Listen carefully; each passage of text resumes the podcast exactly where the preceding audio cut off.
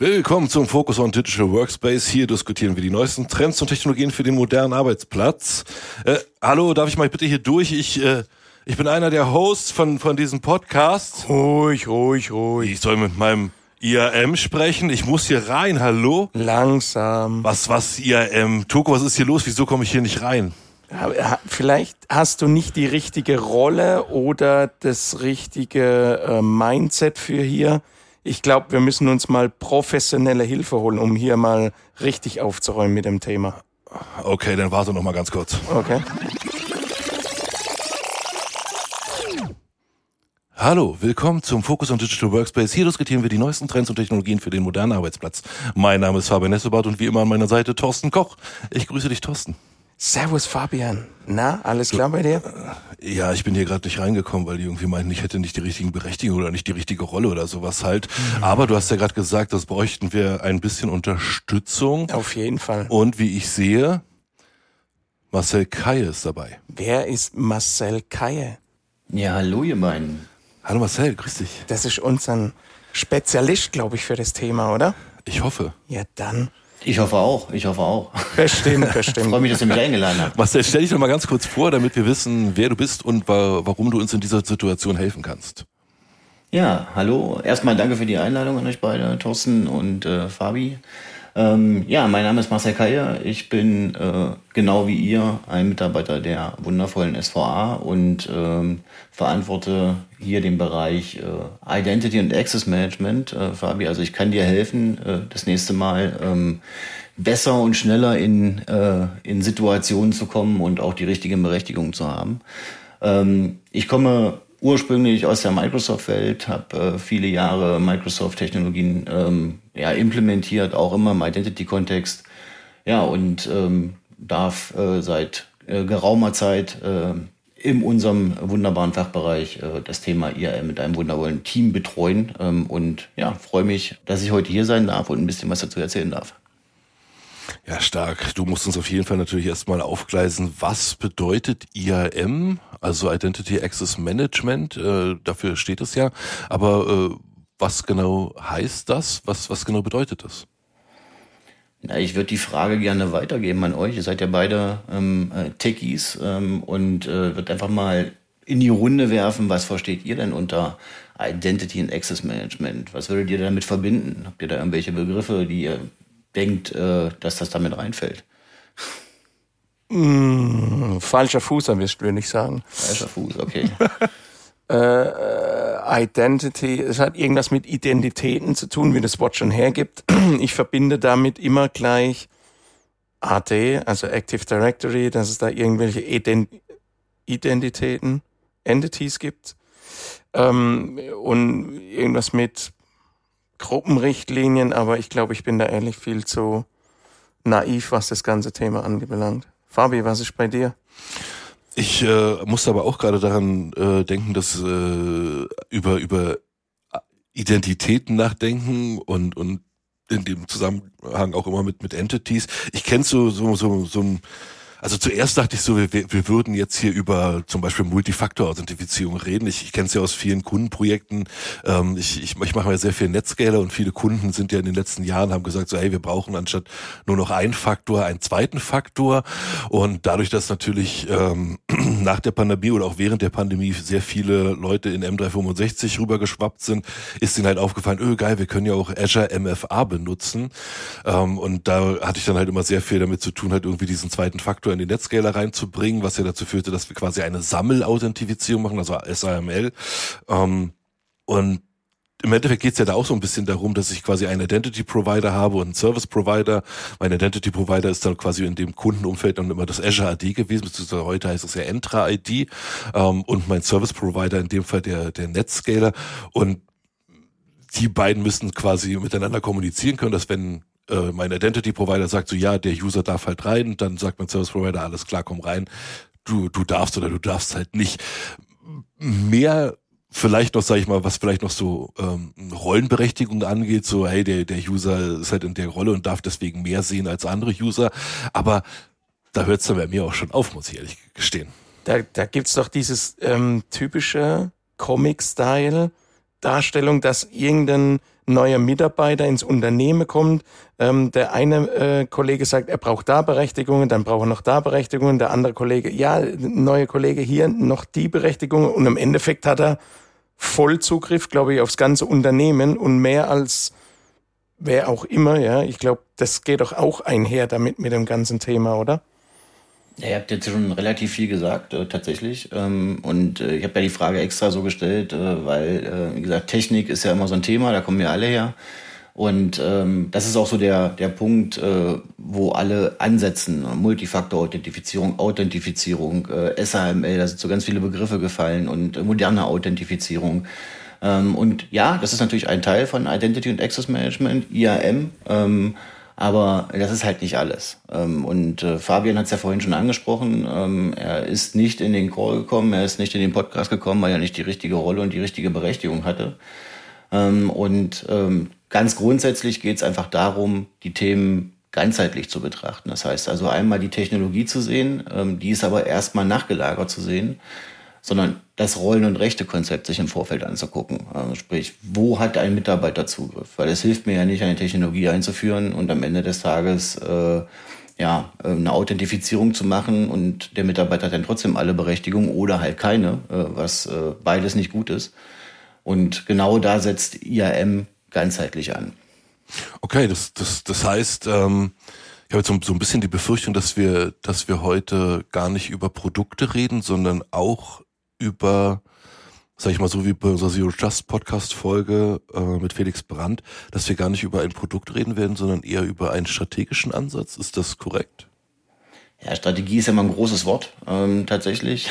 Aber äh, am Ende des Tages geht es um Organisation, äh, so würde ich es einfach mal nennen. Mhm. Ähm, es geht gar nicht darum, äh, ja, irgendwas ganzheitlich langfristig zu betrachten. Ähm, das ist natürlich auch ein Thema oder ein Teil, äh, kommen, wir, kommen wir nachher nochmal zu wahrscheinlich, aber ähm, es geht darum, seine Organisation mit seinen Mitarbeitern abzubilden, ähm, in einem Tool, das ist natürlich ganz wichtig, ähm, dass man da auch die richtigen Tools für hat, weil Tools automatisieren, aber im Vorfeld geht es erstmal darum, eine Organisation zu schaffen, um zu äh, sicherzustellen, dass Mitarbeiter tatsächlich auch in die äh, richtigen Applikationen, Services äh, kommen und nicht nur das, sondern tatsächlich ja auch äh, weiterführend in das in den Bereich Zugangsmanagement, äh, Zutrittsmanagement. Ja, ich darf vielleicht nicht in jedem Bereich in meinem Unternehmen. Auch das ist ein Thema. Ähm, auch das hat viel mit Organisation zu tun. Ist natürlich ein ganz ganz wichtiges Thema. Das heißt, ähm, solche IAM-Produkte, wenn man sie, ich sage jetzt mal grüne Wiese, grüne Wiese ist wahrscheinlich sehr, sehr selten, aber man muss an die Themen ganz anders daran gehen. Wir kommen ja eher aus der Technik-Schiene. Das heißt, da hat man oder spielt man immer sofort mit dem Gedanke Produkte. Ich muss nach Produkten gucken. Ja, was passt am besten zu mir? Aber hier ist, glaube ich, ein anderer Ansatz gefordert. Oder ähm, sollte man das Thema vielleicht anders da ähm, angehen? Ja, du hast schon von Rollen, Rechte. Dann kommt ein Begriff, der liegt uns irgendwie noch nicht so, aber ich nenne jetzt trotzdem Prozesse äh, definieren. ähm, wer, wer, A, wird mich interessieren, was sind die Treiber? Also warum muss ich mir auf einmal über IAM Gedanken machen? Gibt es das schon immer oder ist das was, was Neues, was jetzt ähm, pandemiebedingt, ja, wie jetzt, äh, was weiß ich nicht, äh, Remote-Arbeiten und so weiter dazu kam oder ähm, ist nur eine, eine neue Begrifflichkeit, die eingeführt wird und B, ähm, mit, mit wem muss ich da alles reden im Unternehmen? Mhm.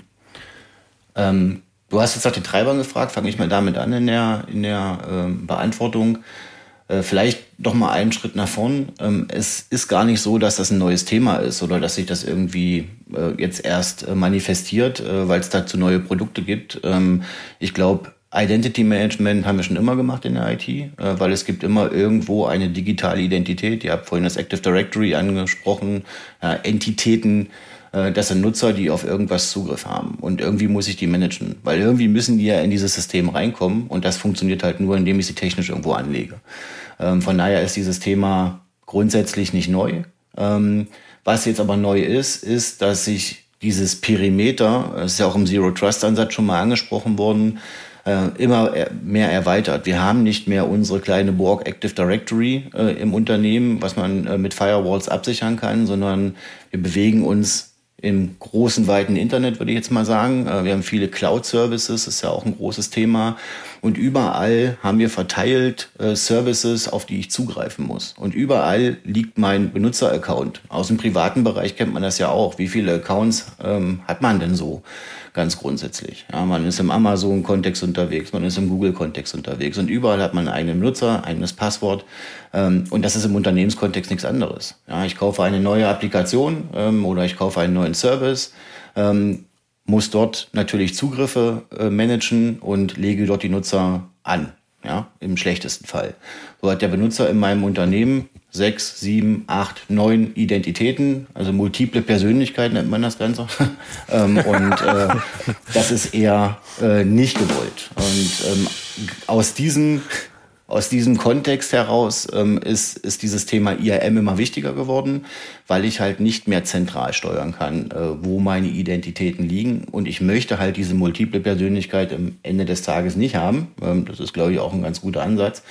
Ähm, und versuche, das Ganze zu zentralisieren. Und das kann ich halt mit einer IAM-Lösung, aber auch mit einem IAM-Orga, äh, mit einer IAM-Orga-Betrachtung äh, ganz gut abbilden.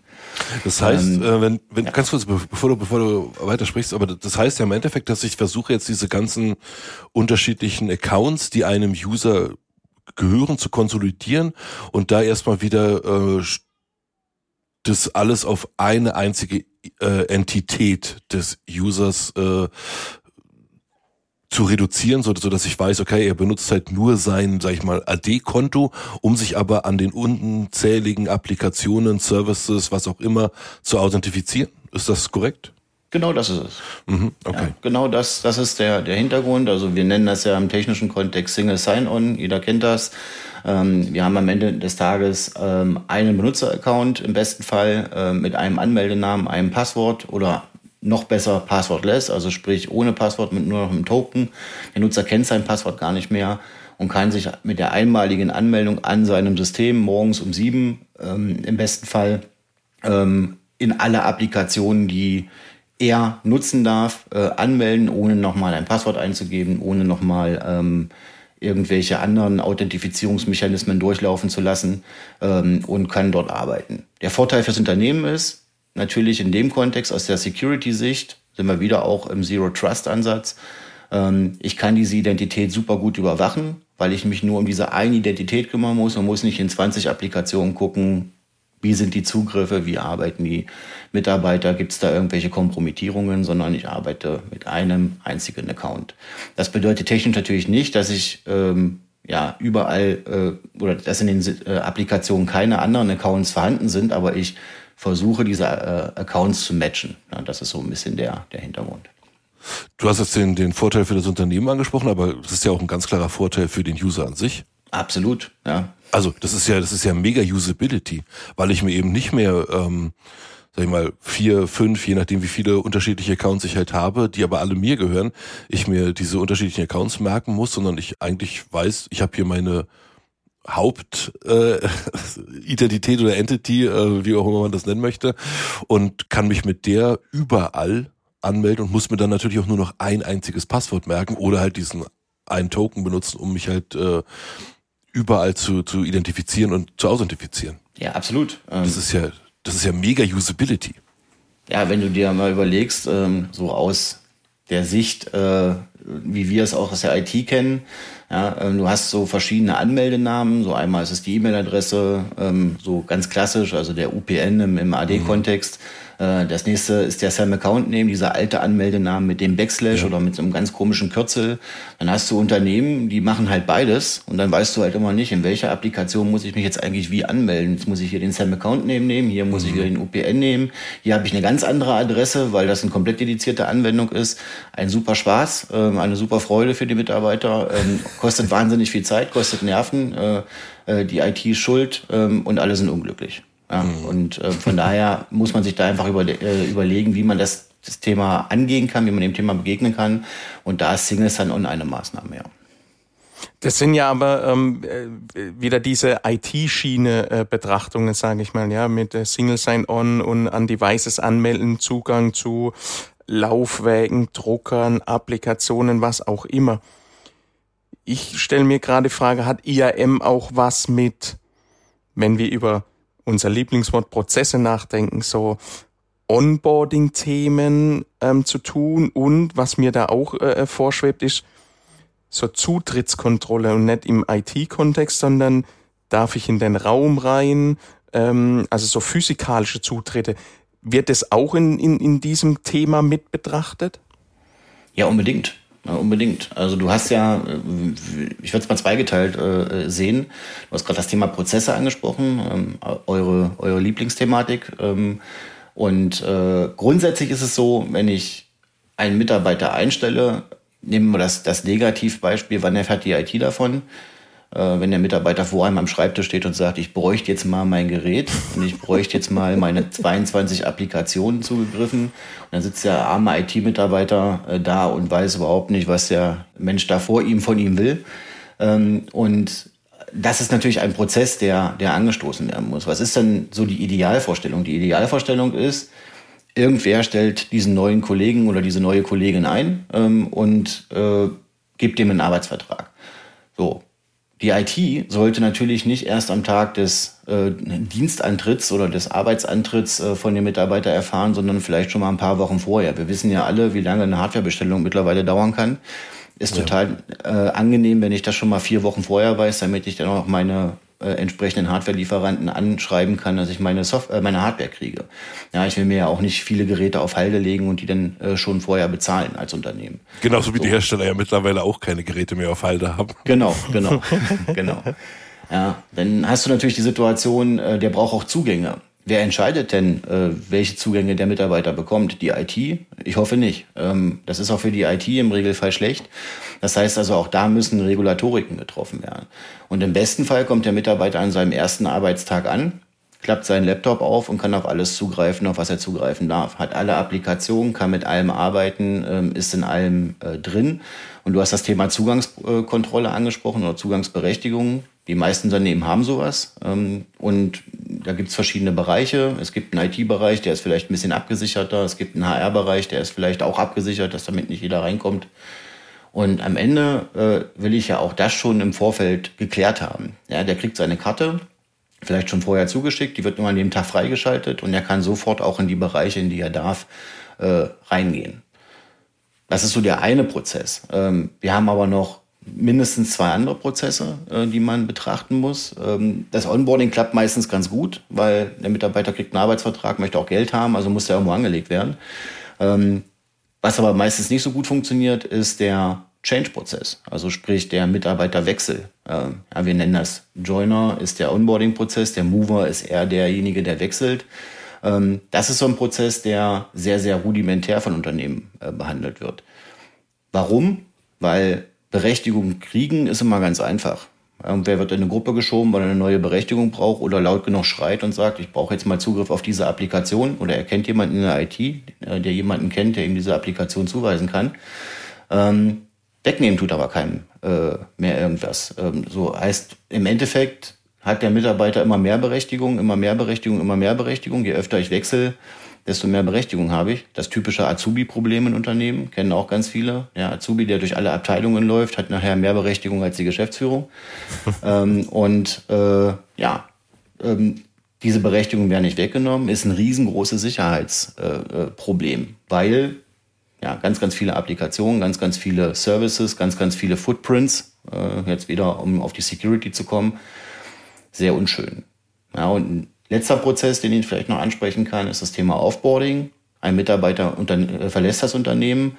Auch das klappt im Regelfall relativ gut, weil er wird ja dann zumindest mal ähm, ja, deaktiviert.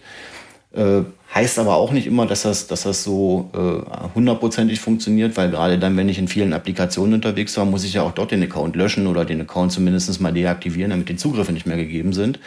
Habe ich eine sehr verteilte Umgebung mit mehreren Identitäten kann mal schnell was vergessen werden beim Offboarding. Und dann hängt der Mitarbeiter trotzdem noch in diesem Service drin und äh, kann äh, weiterhin zugreifen, obwohl ich das gar nicht will. ein Punkt vielleicht noch in dem Kontext, DSGVO ist auch, glaube ich, jedem im Begriff. Ähm, ja, ich habe das Recht auf Vergessen werden, ähm, ist so ein kleiner Part in diesem DSGVO-Kontext. Ähm, und wenn ich als Mitarbeiter die Hand hebe und sage, ich möchte schon ganz gerne aus den, aus den Service gelöscht werden, dann sitzt ein armer IT-Mitarbeiter da und muss erstmal gucken, wo hat er denn überall Zugriff über die große Excel-Tabelle und schauen, äh, wie er die Leute da wieder rauskriegt. Ja, weil sonst gibt's halt auch äh, in dem Kontext Probleme. Also es gibt da schon so ein paar ähm, Prozesse, die zu beachten sind und die ähm, grundsätzlich auch Sinn machen. Das hat alles noch nichts mit Technik zu tun. Das ist alles erstmal eher ein organisatorisches Thema. Und äh, da möchte ich auch gerne nochmal einhaken, bevor wir äh, vielleicht zu der Technik kommen. Lass es uns doch mal kon konkret an einem Beispiel machen. Angenommen, da ist halt mhm. Unternehmen XY und das ist existiert seit 25 Jahren ähm, gewachsene Struktur, hat eine, eine bestimmte Anzahl oder unbestimmte Anzahl an Applikationen und Services, die es bereitstellt. Und jetzt fällt auf einmal dem IT-Leiter auf, hm, wir haben überhaupt gar kein IAM Konzept oder wir haben keine IRM-Idee oder, oder haben uns da bisher noch nicht an irgendwas wirkliches gehalten. Es gibt vielleicht ein paar OUs und auch Gruppen im AD, sage ich mal, aber mehr jetzt auch nicht. Und äh, jetzt, jetzt bitten die um Hilfe und sagen, hier, wir glauben, dass, ähm, oder wir haben euren Podcast gehört und, und wollen das äh, gerne mal mit euch besprechen. Wie geht ihr jetzt da als, als Team halt vor? Bevor wir quasi mit der Technik anfangen. Also müsst ihr dann erstmal wahnsinnig viel Papier generieren und äh, muss das ganze AD auf den Kopf gestellt werden oder oder also also was genau bedeutet das eigentlich im organisatorischen Kontext IRM? Ja, im organisatorischen Kontext haben wir eigentlich zwei Ansatzpunkte, ähm, die auch beide parallel laufen. Ähm, natürlich ist das AD bei den meisten Kunden, und ich glaube, da können alle Zuhörer äh, dieses Podcasts auch ein Lied von singen, das AD ist halt einfach da und das AD ist so ein bisschen das führende System im, im, im technischen Kontext. Ähm, und natürlich ist das AD auch ein guter Trigger für so ein IAM-Projekt, weil äh, im AD, du hast es gerade angesprochen, gibt es Gruppen. Äh, die Gruppen regeln irgendwelche Zugriffe oder irgendwelche Berechtigungen. Das ist ja so der, der Hintergrund und der Sinn von, mhm. von diesen Gruppen. Und ähm, alles, was da vorher gemacht wurde, hatte ja auch irgendwie einen Sinn. Das war vielleicht nicht immer abgestimmt. Ähm, das ist auch vielleicht ein bisschen unterschiedlich gehandhabt worden, je nachdem, wer gerade fürs AD verantwortlich war. Ist ja auch so ein typisches Phänomen. Und ähm, aber die Basis ist ja da und die kann man sich natürlich angucken. Das wäre so die technische Betrachtung. Was ist denn überhaupt in so einem technischen Berechtigungsmodell abgebildet? Und äh, macht das Sinn? Kann man das, kann man das weiterverwenden? Kann man das optimieren? Kann man das erweitern? Das ist so eine, eine Betrachtung. Die andere Betrachtung kommt so ein bisschen aus der Personalabteilungssicht, aus dem HR-Kontext wo wir einfach gucken, was haben der Mitarbeiter eigentlich für Rollen? Ähm, was haben der Mitarbeiter für Jobrollen? Also gar nicht technische Rollen, sondern Jobrollen. Also was macht denn ein Mitarbeiter mhm. tatsächlich? Mhm. Also sprich, ähm, ist der im Vertrieb tätig? Ist der im Marketing tätig? Ist der in der HR-Abteilung tätig? Ähm, und auf Basis dieser Jobrollen gibt es ja auch wieder Berechtigungen, die vielleicht irgendwo vergeben werden. Da gibt es Applikationen, die zugewiesen sind. Und auch die gucken wir uns natürlich an und schauen, äh, was kann man daraus machen. Und was wir gemacht haben oder was wir grundsätzlich machen würden, ist einfach verschiedene Ebenen einzuziehen, zu sagen, es gibt halt eine Basisrolle. Ja, das ist so das, was jeder Mitarbeiter an äh, in so einem Unternehmen an, an, an Services äh, ja, zugreifen darf. Das ist so ein Mail-Account hat jeder, ähm, einen Active Directory-Account hat jeder, ähm, vielleicht noch drei, vier andere Applikationen, die genutzt werden können, Telefon, wie auch immer, Teams. Ähm, Gibt es ja verschiedene Varianten. Und dann strukturieren wir das ein Stück weit nach oben weg. Das ist keine Sache, die wir innerhalb von ein, zwei Tagen machen. Das ist ein, ist ein Prozess und der hört auch nie auf. Das ist auch ganz wichtig. Also wir helfen im Regelfall äh, Kunden dann auch, äh, sich selbst zu helfen. Also dieser, diesen Prozess einmal zu implementieren, ähm, dieses Rollendesign einmal zu machen und dann am Ende des Tages ähm, ja selber auch das Ganze weiterführen zu können. Und ja, wir machen natürlich am Anfang Papierschwarz, weil am Ende des Tages ist es wichtig, dass man das auch irgendwo nachhält. Jeder Prozess, der nicht niedergeschrieben ist, der nicht sichtbar ist, ist kein Prozess, ja, würde jeder Prozessmanager sagen. Äh, das heißt also, es muss halt visibel sein und es muss auch jedem klar sein, dass das Sinn macht und dass das ähm, ähm gemacht werden muss. Und das wird in einem Konzept, also in einem IAM-Konzept in, einem, in einer Strategie äh, niedergehalten, so dass wir alle äh, vom Gleichen sprechen. Das ist ja auch immer ganz wichtig, dass man einfach abgestimmt ist. Also wenn wir jetzt über IAM reden, äh, wenn ich dich fragen würde, Fabian, oder hätte ich dich vor dem Podcast gefragt, nach dem Podcast haben wir natürlich alle eine Meinung, aber hätte ich dich vor dem Podcast gefragt, äh, was ist IAM, würdest du wahrscheinlich was anderes sagen als Thorsten ähm, und ich hätte wieder was anderes verstanden. Und mhm. es ist auch mal ganz wichtig, erstmal zu verstehen, äh, was ist es überhaupt und dass wir alle das gleiche Verständnis haben mhm. davon. Ja, das ist auch so, eine, so ein Angang in so einem Projekt. Ja, also das ist so der erste Schritt. Technische Ist-Aufnahme, organisatorische Ist-Aufnahme, auch wie sehen die Prozesse aus, die ich gerade beschrieben habe. Ähm, kann man die nutzen? Kann man die auch vielleicht automatisieren in einem Tool? Ähm, und dann geht's halt in, in, in weitere Phasen, äh, wo wir natürlich dann auch äh, ins Doing kommen, in die Umsetzung kommen, Rollendesign mit dem Kunden, äh, Prozesse vielleicht nochmal optimieren und irgendwann auch zu einer Toolauswahl kommen. Okay, das heißt von der Analyse über das Konzept hin zur Implementierung, wenn man so will. Genau, genau. Okay. Ja, das ist auch ganz wichtig. Äh, ich meine, am Ende des Tages ist das, ist das ja eine, eine Organisationsveränderung wahrscheinlich auch, weil sich ja auch Verantwortlichkeiten verschieben. Ja, die IT ist heute für alles verantwortlich, ähm, für Berechtigung, für Anlage von Nutzern und auch am Ende des Tages für das Offboarding von Nutzern. Mhm. Und ich verschiebe Verantwortungen äh, mit, mit einem IAM, weil ich zum Beispiel ja auch ähm, äh, den Abteilungsleitern oder den Serviceverantwortlichen mehr, mehr Rechte einräume, Dinge zu entscheiden. Ähm, weil, wie gesagt, am Ende kann der Serviceverantwortliche entscheiden, äh, wie eine Applikation genutzt werden darf und wie nicht. Ja, das macht ja nicht die IT. Also hoffentlich. Eben, und das macht ja auch völlig Sinn, das halt äh, dann in die Abteilung halt reinzudrücken, weil wie du schon sagst, die IT-Abteilung weiß es ja dann auch meistens gar nicht, weil woher soll die denn wissen, wie HR oder, oder Marketing oder die Techniker oder der Vertrieb, was die halt alle benötigen. Da muss man dann natürlich einfach den Abteilungsleiter oder die Abteilungsleiterin in dem Fall dann äh, fragen und ansprechen und dann soll dies aber da, dann auch schlussendlich halt entscheiden, weil keiner wird es besser wissen als die eigene Abteilung. Ja, genau, genau. Das ist ein, das ist ein, ein ganz wesentlicher äh, Faktor. Hat natürlich auch rechtliche Hintergründe. Also äh, am Ende des Tages ähm, kann ja eine IT gar nicht entscheiden, wie eine Applikation genutzt werden soll, weil die IT mhm. kennt die Applikation im Regelfall nicht, auch wenn man das immer ja. denkt. Äh, die ja. IT äh, implementiert die Applikation und ist dafür verantwortlich, dass die, dass die Basis läuft. Ähm, aber nutzen tun sie ja die Nutzer. So und äh, ja. Ja, äh, am Ende des Tages wissen halt die äh, Service Owner, so würden wir sie beschreiben, oder Application Owner oder wie man es auch immer nennt. Das ist ja bei jedem so ein bisschen anders, aber am Ende des Tages ist das Gleiche gemeint. Die wissen, wer hat denn eigentlich Zugriff. Okay. Das heißt, ähm, wenn wir am Anfang uns das vorstellen, diese Projekte werden wahrscheinlich erstmal ganz, ganz, ganz viel Papier produzieren. In Anführungszeichen, ja. Also ähm, diese Rolle, diese Rechte, da müssen viele Leute wahrscheinlich mit an den Tisch, um dieses ganze Konstrukt aufzubauen, ähm, um dann irgendwann, hast du auch gesagt, in diese Tool-Evaluierung zu kommen. Was ich mir jetzt gerade vorstelle, ist es dann aber so eine Parallelstruktur, die wir aufbauen, oder wird es dann mein mein Mittelpunkt, was ähm, also dieses IAM-Tool später dann das, das, das einzige Tool sein und, und die einzige Ressource, äh, äh, ja, Ressource, wo diese ganzen Themen vereinheitlicht wird, oder ähm, ist es nur, ich sage jetzt mal, ein Vehikel, um das dann in die anderen Systeme wieder rein zu transportieren, die dann da sind?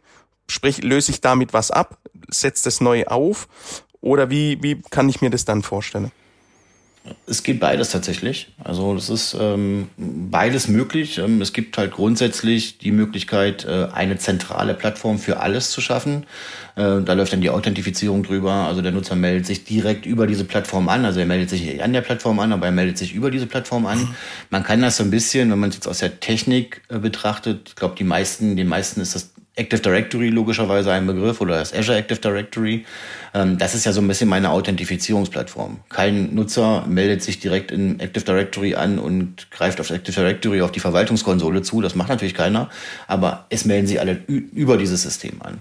Das kann ein IAM-System auch. Also es können nicht alle IAM-Systeme, aber es gibt IAM-Systeme, die können das und die können das abbilden und äh, können halt sicherstellen, dass ich diese Authentifizierung darüber fahre. Und dann binde ich dort alle Applikationen an, so ein bisschen sternförmig, würde ich es jetzt mal nennen, und kann dann halt dieses Single Sign-On-Thema, was wir am Anfang äh, schon mal hatten, ähm, nutzen, weil ich am Ende des Tages in, in jede Applikation mit einem Account reinkomme. Und das ist so das eine. Die andere Variante ist natürlich auch, dass ich sage, ich baue dieses IRM-System auf, nicht als Authentifizierungsplattform, sondern eher als Workflow-Plattform. Das heißt also, dieses IRM-System in, holt sich Informationen aus allen angebundenen Applikationen, aus dem Active Directory, auch die Accounts, erstellt so ein eigenes Mitarbeiterprofil in dem System und ich melde mich dann weiterhin über zum Beispiel einen Active Directory, über ein Azure Active Directory an, weil das meine Authentifizierungsplattform ist, greife dann aber über Mechanismen, die im IAM-System abgebildet sind, dann halt auf entsprechende Services und Applikationen zu. Wichtig dabei ist immer, dass das die technischen Systeme sind. Wir haben ja immer im, oder in den meisten Fällen ein oder mehrere HR-Systeme. Meistens haben wir leider mehrere HR-Systeme. Ähm, die eine macht so ein bisschen die Gehaltsabrechnung, das nächste macht ein bisschen die Mitarbeiterverwaltung, gibt es vielleicht noch ein drittes, weil dann noch ein Unternehmen dazu gekauft wurde. Und äh, dann haben wir ein riesen äh, Thema, was so, wo kommen Mitarbeiter eigentlich her und wo werden eigentlich Mitarbeiterinformationen gepflegt. Ähm, und wenn es nur ein HR-System gibt, dann ist ja im Regelfall das auch die Single Point of Truth für jeden internen Mitarbeiter, äh, wo, wo ein Mitarbeiter angelegt und verwaltet wird. Und wir können es so automatisieren, dass ein Mitarbeiter im HR-System angelegt wird und dann automatisiert über das IRM-Tool in alle anderen Applikationen geschrieben wird. Das wäre äh, so die, die Goldrandlösung. Wir können aber auch mit einem IRM-System, beispielsweise für eine HR-Abteilung, ähm, einfach eine, eine ja, Formular erstellen, in dem äh, die, die HR-Abteilung die Mitarbeiter anlegt und über dieses IRM-System entsprechend äh, die Mitarbeiter in die entsprechenden Systeme und auch ins HR-System geschrieben werden. Ja, auch diese Möglichkeit besteht durchaus. Okay, verstanden. Ähm, Fabian.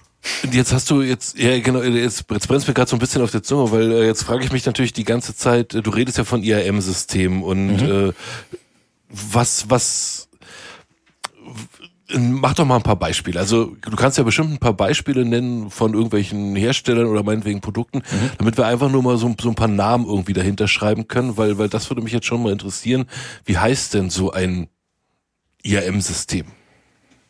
Ja, also Bestes Beispiel, Microsoft äh, Entra ID, Azure AD darf man ja nicht mehr sagen. Ich habe vorhin schon wieder Azure AD gesagt, oder müssen wir schon wieder streichen eigentlich. ähm, bitte rausschneiden, nicht, dass ich hier, äh, oder dass ihr nachher ganz, ganz viele Meldungen kriegt.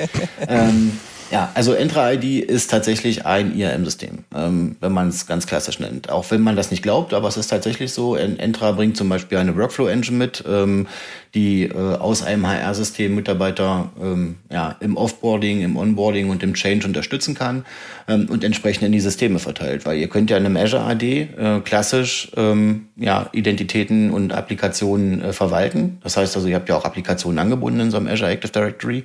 Ähm, und das wäre ein IRM-System, was natürlich nicht den Fokus auf IRM hat, sondern eher andere äh, Fokusthemen hat.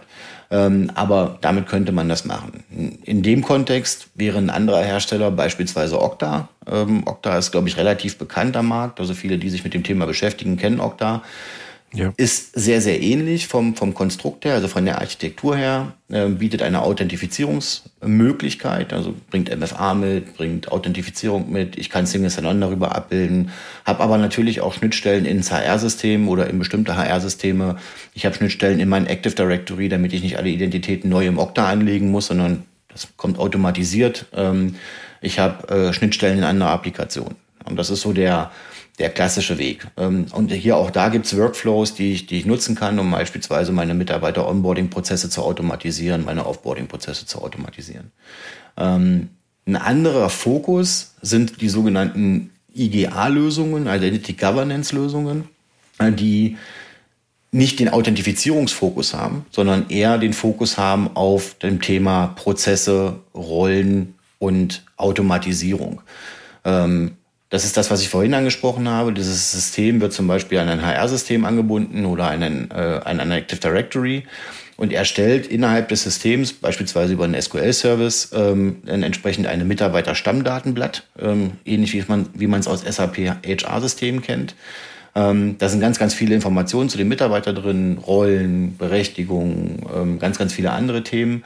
Und leitet diese Mitarbeiter dann an diese entsprechenden Applikationen weiter. Ja, großer Fokus hier ist auch das Thema Auswertung von Berechtigungen. Also ich kann hier auf Knopfdruck im besten Fall ähm, ja, sehen, welche Mitarbeiter haben eigentlich welche Berechtigungen in welchen Applikationen und was ist vielleicht auch am HR-System vorbei gemacht äh, worden. Also sprich, jemand äh, hat in, in dem IAM-System ähm, eine Rolle definiert und sagt, diese Rolle hat äh, ganz, ganz viele Berechtigungen. Jetzt kommt aber irgendwer um die Ecke und sagt, ich mache jetzt mal im AD noch eine Berechtigungsänderung und packt da jemand noch mal eine andere Gruppe. Dann würde das ja an der Rolle vorbei passieren. Und dann kann ich hierüber auswerten, dass dort äh, eine Berechtigung erstellt wurde, die gar nicht zur Rolle passt und kann die dann halt auch wieder automatisch entziehen beispielsweise. Also ähm, ja, kann dann so quasi eine Baseline schaffen. Da ist zum Beispiel ein Hersteller, äh, Omada, ähm, ähm, ein dänischer Hersteller, die das zum Beispiel sehr, sehr gut abbilden können. Ja, oder Unimate Ogitix beispielsweise. Mhm. Ähm, ja. Okay. Ähm, Jetzt hast du ja natürlich auch, auch N3D, aka Azure, Azure AD. Also ich habe kein Problem damit, immer noch die alten Begrifflichkeiten zu benutzen. Wir hatten auch, und, von, von daher überhaupt kein Thema. Wir hatten ja auch eine, eine Netscaler-Folge ähm, äh, im, im Oktober, glaube ich. Ähm, und da haben wir uns auch immer wieder darüber gestritten, heißt Netscaler, ADC, bla bla bla. Und äh, jetzt heißt es wieder Netscaler, oder?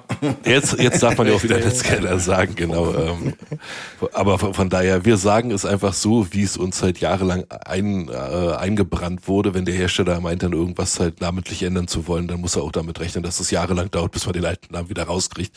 Ähm, aber zurück zum Thema. Du hattest jetzt das Azure AD, Entra ID angesprochen. Ähm, da weiß ich natürlich, dadurch, dass das ja, ich will jetzt nicht sagen neu, aber es gibt ja Kunden, die, die haben damit jetzt erst vor kurzem mit angefangen und die nutzen jetzt vielleicht die Möglichkeit, dort auch ähm, ein besseres Rollenkonzept zu etablieren, als sie es vielleicht mit ihrem gewachsenen lokalen Active Directory haben. Mhm.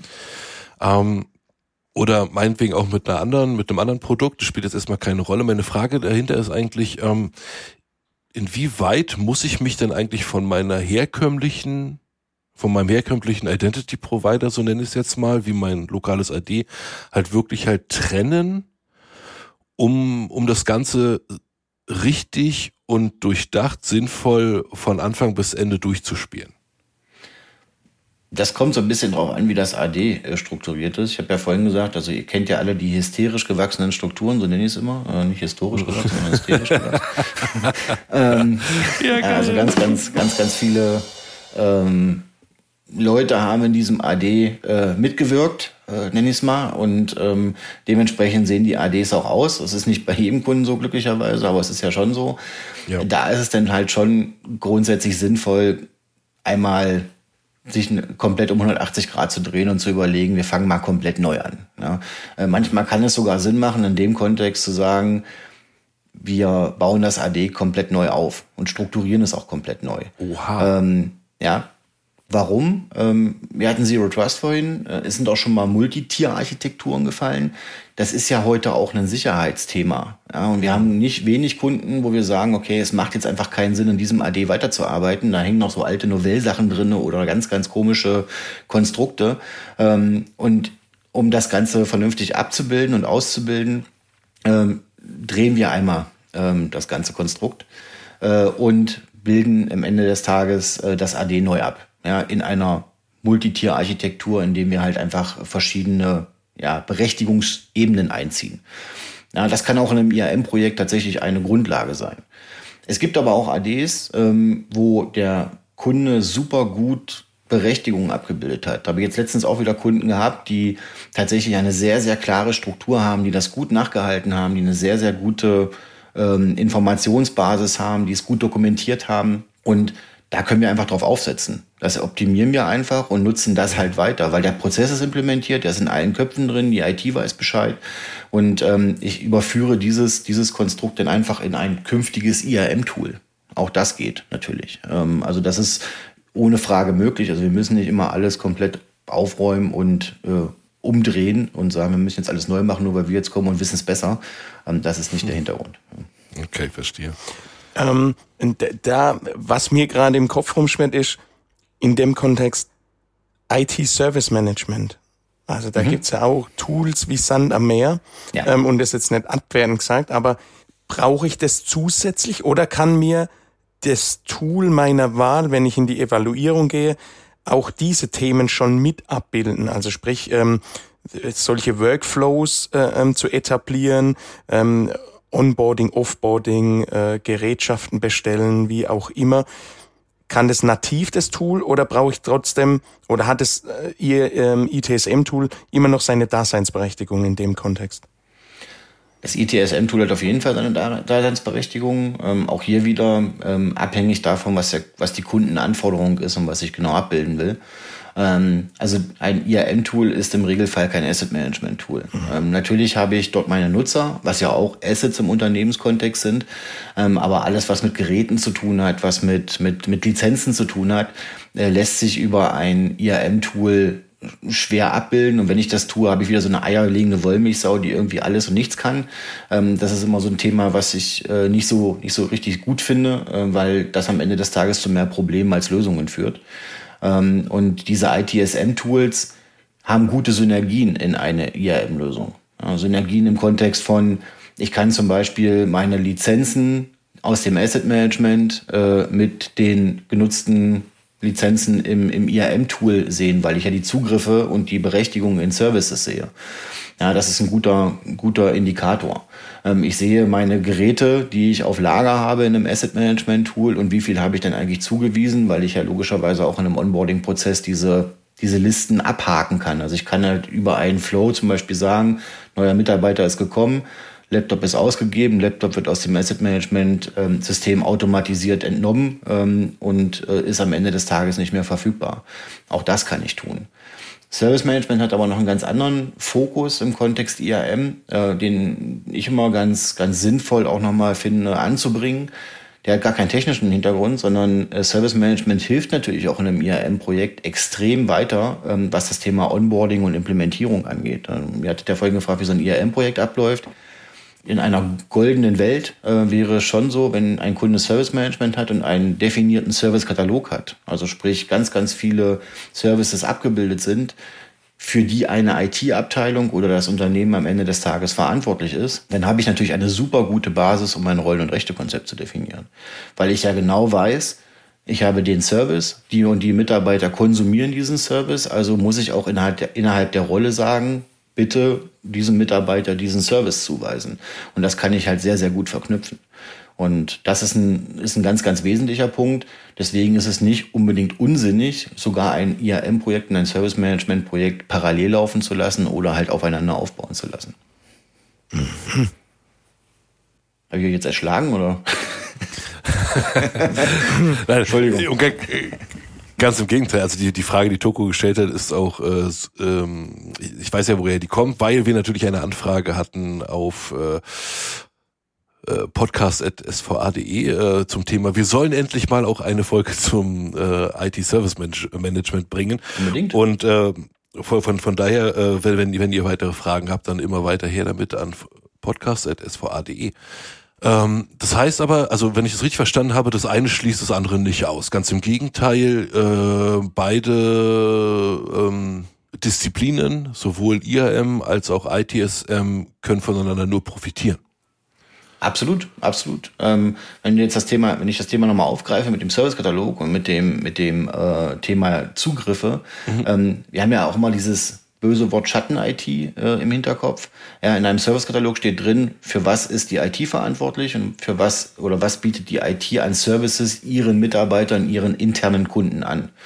Ja, und wenn natürlich jetzt rauskommt in so einem IAM-Projekt, da gibt es auch noch Zugriffe in so komische andere Applikationen, ähm, die eigentlich gar nicht in dem Servicekatalog stehen, haben wir natürlich immer das Thema, dass wir auch sowas damit aushebeln können. Ja, und das ist in dem IAM-Kontext total wichtig, weil ich will ja nur das zugreifbar machen, was ich auch selber anbiete und verwalten kann.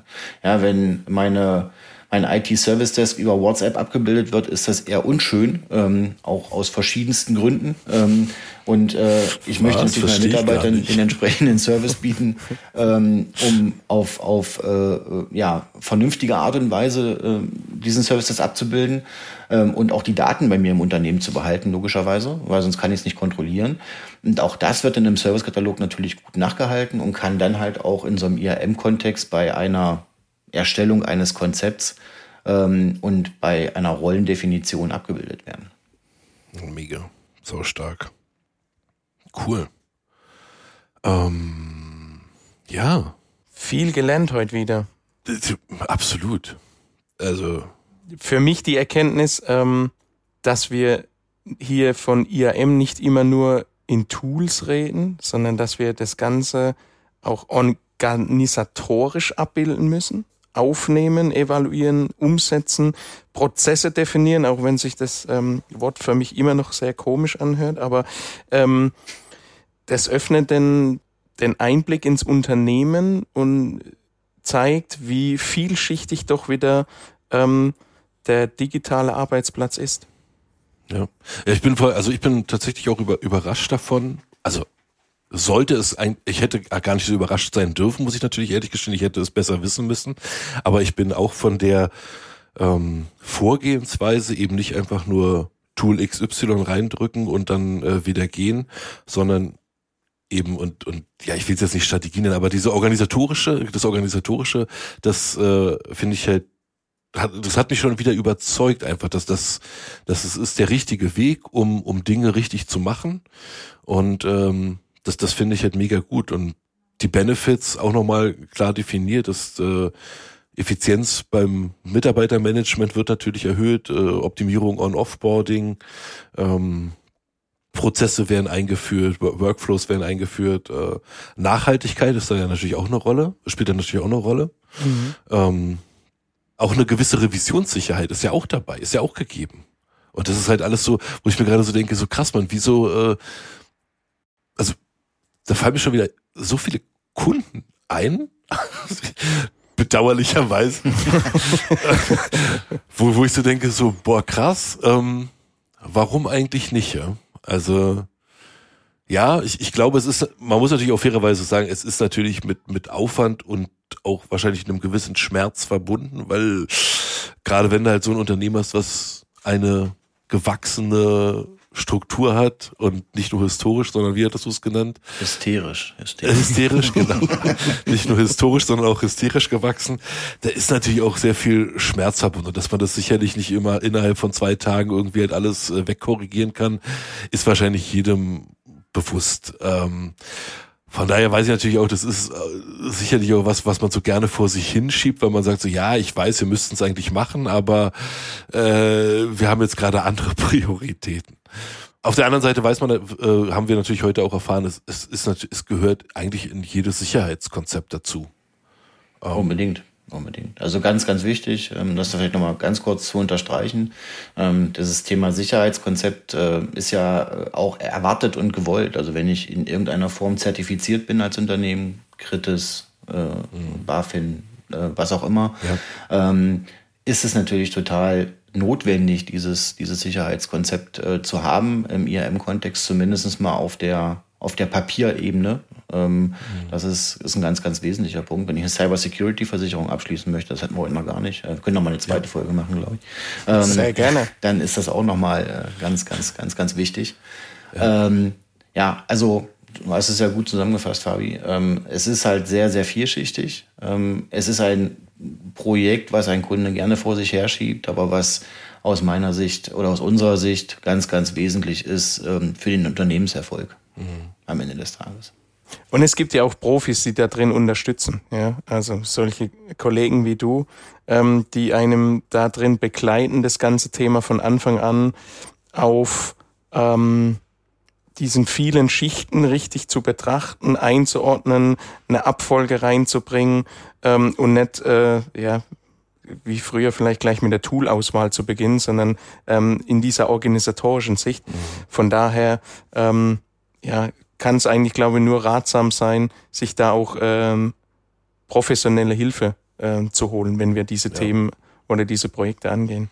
Und man sieht ja auch, man, man sieht ja auch, die Anfragen werden ja auch immer mehr. Also Marcel, wenn ich, ich habe ja dein, dein, dein Team vor kurzem halt äh, wieder in Fülle treffen dürfen. Das ist ja mittlerweile, das wird ja riesig. Also das nimmt ja kein Ende da bei euch. Das ist ja, ist ja Wahnsinn, wie, wie sehr ihr halt wachst. Und ähm, nicht unbegründet. Also die Kunden ist immer mehr, immer häufiger fällt halt auf. Sicherlich auch, weil du hattest es gerade erwähnt, äh, Cyberversicherung ähm, wenn da halt etwas in, in der Richtung halt drinsteht, dann, dann ist das natürlich ein Thema, da muss man sich drum kümmern und äh, ich kann nur, kann nur sagen, vielen, vielen Dank für, für deine Infos, die du uns heute mitgebracht hast, für, für all das Wissen. Es, es, ich fand es ja schon im, in unserem Vorgespräch so, so mega spannend und da hast du mich halt oft auch äh, immer wieder abgehängt, aber diesmal muss ich sagen, war es also äh, richtig gut getroffen diesmal, sag ich mal so. Danke, danke. Aber ich brauche ja bei, bei, bei so vielen Themen halt manchmal drei Anläufe, bis ich sie verstanden Ja, ich glaube, je öfters man über das Thema redet, umso mehr wird einem bewusst, wo wir überall äh, ansetzen und ansetzen müssen, äh, können und müssen für das Thema. Von daher, wir lernen nicht aus, Fabian. Nein, absolut nicht. Ich hoffe, ja. ihr da draußen habt auch wieder was, was mitgenommen. Ähm, wir machen das Ganze ja nicht nur für für Thorsten und mich, sondern wir machen es ja unter anderem auch von euch. Wenn euch also die Folge gefallen hat oder ihr weitere Fragen habt, dann äh, schickt uns entweder eine Mail an podcast.sva.de oder nutzt die äh, Kommentarfunktion in euren Podcast Services und äh, dann gehen wir da gerne drauf ein. Marcel, vielen, vielen Dank. Dankeschön. Danke euch. Danke euch für die Einladung. Äh, hat mir sehr viel Spaß gemacht und gerne wieder. Sehr gerne, auf jeden Fall. Dann würde ich sagen, wir verlassen den digitalen Arbeitsplatz oder unseren Digital Workspace und begeben uns zurück in die analoge Welt. Wir nehmen die Erkenntnisse mit, dass der Digital Workspace uns nicht nur für neue Herausforderungen stellt, sondern uns vor allem auch neue Möglichkeiten bietet. jo, und vielleicht begegnen wir uns ja bald in einem virtuellen Meetingraum, wo wir gemeinsam und weiter über den Digital Workspace diskutieren werden. Also bleibt digital und hört uns bald wieder. Bis dahin, euer Toko und euer Fabi. Ciao, ciao. Servus.